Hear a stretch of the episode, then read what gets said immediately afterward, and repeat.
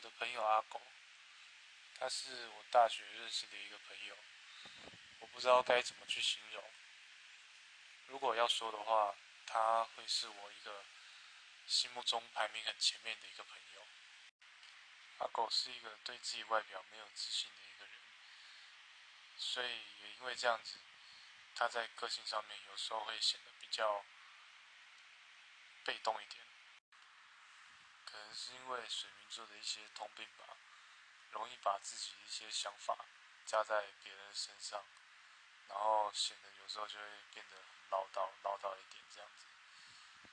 但有时候其实就只是一些关心一两句的一些关心，可是却得不到一些回应，